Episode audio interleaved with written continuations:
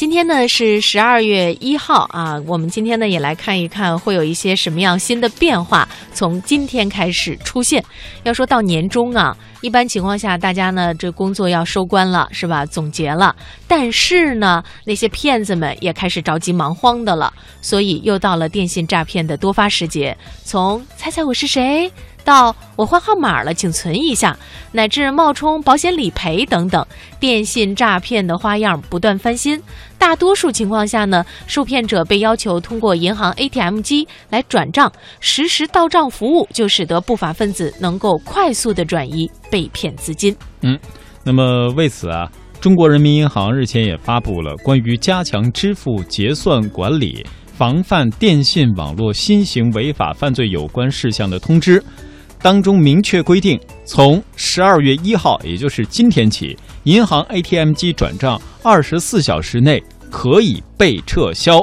后悔药是否真的能够杜绝电信诈骗？银行用户效率与安全又该如何权衡？接下来，我们通过央广记者的报道来详细的关注一下。众所周知，银行转账普遍提供的是转账实时到账服务，但是这也存在不法分子能够快速转移资金的隐患。针对这种情形，日前央行发布新规，明确 ATM 机转账二十四小时内可以撤销。北京某银行工作人员张女士：此次通知规定的管理措施将有效防范电信网络新型违法犯罪，这也相当于给转账的用户一个后悔的机会。转账后的二十四小时内，如果你意识到汇错账户或者不想汇款了，可以到发卡行柜面申请撤销这次转账。至于撤销方式，可以通过电话银行人工服务或柜台申请撤销转账。不可避免也会对社会公众已有的一些支付习惯产生影响，希望公众能够理解和配合。按照要求，目前已着手开始对 ATM 系统的升级和改造。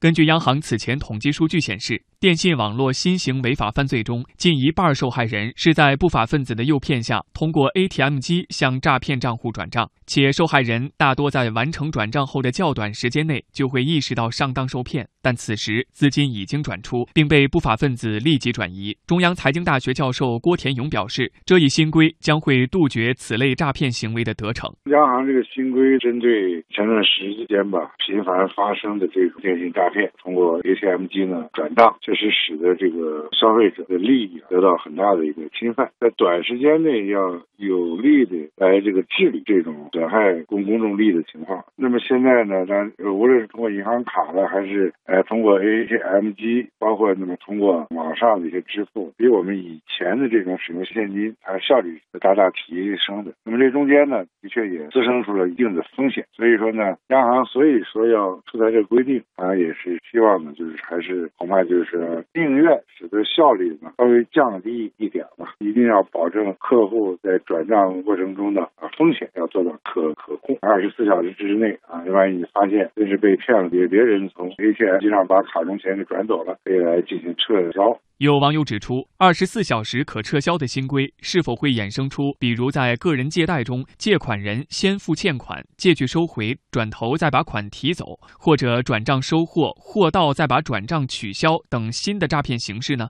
郭田勇认为，从规定中可以看出，转账后的二十四小时内，资金将被暂时冻结，收款方无法进行支取、转账等操作。二十四小时之内，这个客户呢，你通过 ATM 机进行转账，这个资金呢，可能还是没有办法到达对方账户的账对方如果已经把钱给取走了，那你这个交易就很很难撤销了。所以，所谓二二十四小时可以撤销，它的潜台词就是说，你二二十四小时内你支付的资资金并没有到达对方的账上去。另有观点认为，交易流程延长势必会造成用户办理汇款转账的效率变低，会牺牲一部分用户的便利。对此，郭田勇指出，安全与效率本身就有一个平衡问题。目前的新规能够杜绝电信诈骗得逞，值得肯定。而如何通过增加技术含量的措施，保证安全与效率的双赢，也是中国人民银行相关部门下一步应该考虑的。现在互联网了，大数据了。发展的很快，我认为呢，未来央行可以探讨采用更先进的办法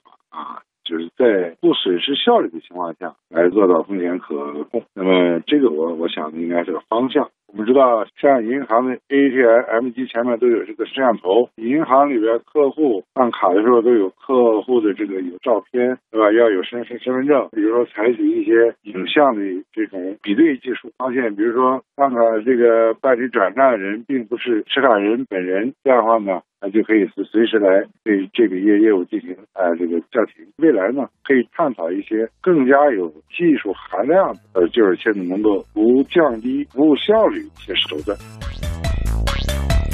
其实呢，我觉得央行这个心意呀还是好的，是吧？让大家呢有一个反悔的时间。就是你你你准备怎么说话，你也不开话筒。嗯，发生了什么？谁把我的话筒关了？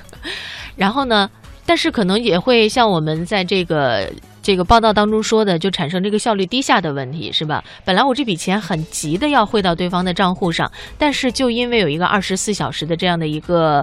呃，怎么说呢？缓冲期就会让我这笔钱不能够及时到账，所以在这方面可能也会有一些网友心存疑虑啊。呃，专家说的也很对，就是以后是不是可以通过一些高科技的手段，让这种降低效率来保证安全的方法。呃，进行一个扭转，让大家呢既可以有高效率，同时呢又能够比较安全。但是我觉得吧，怎么着怎么着来看都是一件好事儿。也就是说，央行确实是关注到了，就是我们老百姓日常生活当中真的可能会存在的一些问题。是，呃，然后想了这样的一些方法，也算是也算是为咱们着想了吧？啊，至于以后怎么能够继续的去调整，我觉得呢还有赖于我们的这种技术的进步。哎，燕儿姐，我不知道你有没有关注到。一个小小的服务叫做亲密付，